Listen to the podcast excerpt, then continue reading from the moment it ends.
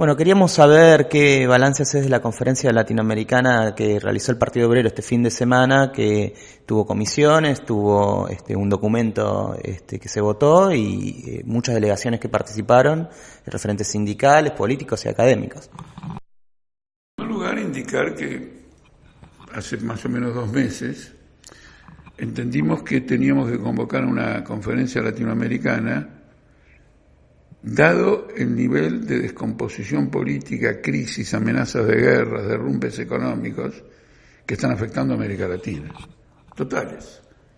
Por ejemplo, la victoria de Bolsonaro. ¿Qué implicancias tiene para América Latina? Muy grande. Por ejemplo, Bolsonaro acaba de tomar una medida contra médicos cubanos que ya está anunciando el alineamiento con Trump de reforzamiento del bloqueo en Cuba. Nadie ha señalado esto como de importancia general. Esta conferencia sí lo señala. Empecemos por la parte cualitativa, porque son las ideas estratégicas las que mueven la militancia y no la pura militancia la que mueve las ideas estratégicas. Ya lo había dicho un viejo revolucionario que sin teoría revolucionaria no había movimiento revolucionario. El tema también es grave porque ya se insinuó un conflicto de Bolsonaro con Bolivia. El tema también es grave porque el gobierno de Bolsonaro es un gobierno cuasi militar, sin necesidad de un golpe, o mejor dicho, no sin necesidad de un golpe, sin necesidad de un golpe a la antigua. En realidad, el gobierno de Bolsonaro es la culminación del golpe de Estado que nosotros hemos denunciado en su momento en estos términos, que destituyó a Dilma Rousseff. Está la culminación es el que han obtenido una ratificación electoral para un proceso golpista y está poblado de militares el nuevo gobierno. Bueno, poner militares en el nuevo gobierno si acá no está presente la estrategia del alto mando.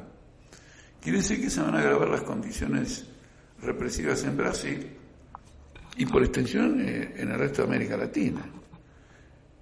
Con la oposición de Bolsonaro al tema de la inmigración se afecta todo lo que viene ocurriendo con Venezuela y en, la, en el estado de Roraima hay toda una represión. Quiero decir lo siguiente, esta conferencia tomó conciencia de un problema central estratégico en América Latina, que es el derrumbe de los regímenes políticos y el ensayo de, de, salidas incluso fascistas. Tomó conciencia de esto, es el primer mérito. Y tomó conciencia a escala latinoamericana, no dijo qué, qué es lo que el Partido Obrero va a hacer en la Argentina sino que al convocar esta conferencia lo que estamos diciendo es lo siguiente, mire, este es un problema de escala latinoamericana. Y por ser un problema de escala latinoamericana tenemos que tener un frente único de toda la izquierda y todo el movimiento obrero en esta lucha. Naturalmente tenemos a lo mejor políticas diferentes, pero en la lucha contra el fascismo, en la lucha contra esta descomposición, el imperialismo, amenazas eventualmente de guerras, incluso en América Latina, hay que oponer un frente y no encerrarse en las realidades nacionales. En realidad, en última instancia, el que se enreda de las eh, realidades puramente nacionales está teniendo una visión muy estrecha porque cree que las viejas condiciones de democratización en América Latina siguen vigentes. Y entonces dice, no, miren, juntemos, hagámonos fuertes para sacar más votos en las próximas elecciones.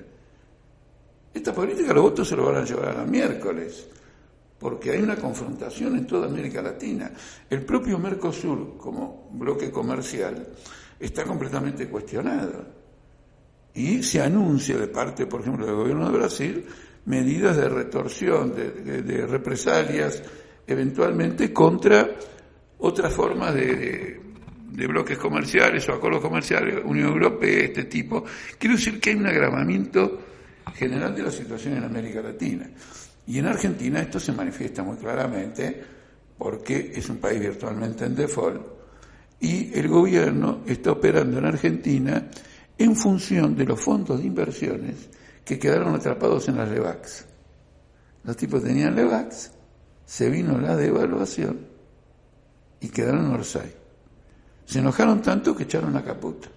Entonces ahora bajan el dólar para disminuir cualquier pérdida que hayan tenido por la devaluación y al mismo tiempo aumentan las tasas de interés de estos LELIX y toda una serie de instrumentos, etc.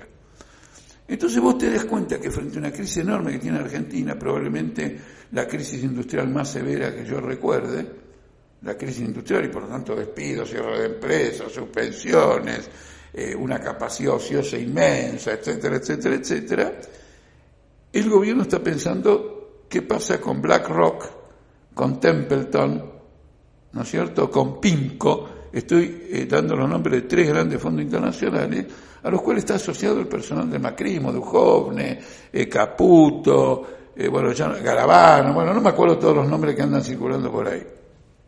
Este fue el primer mérito de la conferencia. El segundo mérito de la conferencia es que establecimos una relación con el movimiento obrero en Brasil, importante porque hubo tres o cuatro sindicatos presentes y detrás de esos sindicatos corrientes políticas. En otro campo hubo muchas adhesiones. Quiero decir lo siguiente, América Latina no es Europa.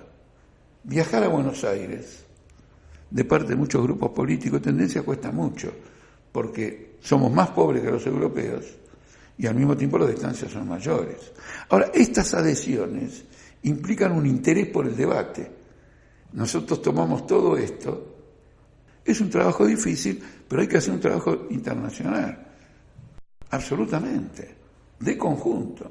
Una de las observaciones que se hizo en la conferencia, junto con el tema de Cuba, junto al tema de Venezuela, Bolivia, me refiero de choques continentales, es lo que está ocurriendo con Puerto Rico, que ha tenido un huracán tremendo, se destruyó todo y no hubo un mango virtualmente para socorrerlos. Al revés, como tiene una deuda muy elevada pública, le están haciendo pagar la deuda pública en medio del huracán.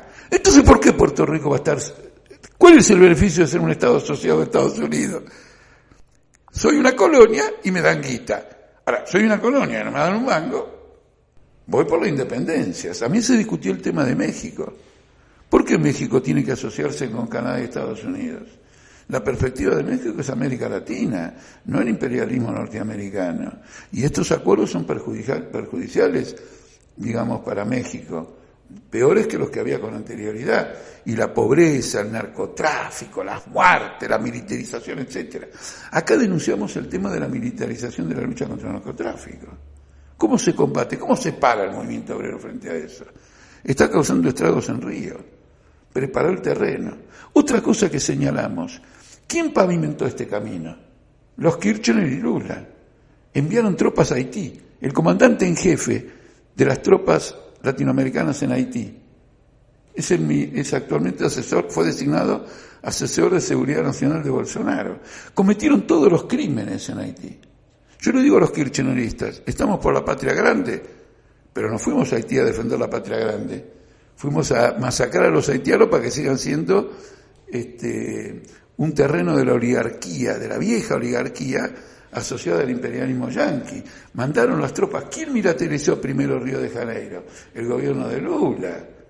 Mirá la conexión. Y una de las conclusiones importantes de la conferencia es que la lucha contra los Bolsonaro, la lucha contra esta guerra, la lucha contra los Trump, no se puede hacer en términos de una estrategia que diga tenemos que recuperar lo perdido, tenemos que volver para atrás. Tenemos que volver al orden anterior que había. Esa política es una política de derrota. El orden anterior no vuelve más. El orden anterior llevó a este orden. Por lo tanto, esta es una lucha que tiene que ser librada en términos estratégicos del socialismo, de la clase obrera, y por eso el llamamiento de la conferencia dice por un frente único de los trabajadores contra los fascistas, los derechistas, los ajustadores, etcétera, etcétera, ¿no es cierto? Y después abajo dice la izquierda frente a la derrumbe o la crisis, no me acuerdo exactamente los términos y todo lo demás. Quiere decir que acá se abre un camino. ¿eh? No menciono Uruguay, pero en Uruguay están pasando cosas muy importantes. No me puedo extender justamente lo esencial de estas conversaciones es que sean relativamente breves para que el, que nos está viendo no, no, no se vea perjudicado en el tiempo. Entonces ha abierto todo un desarrollo y esto es lo que nosotros tenemos que examinar. Último punto.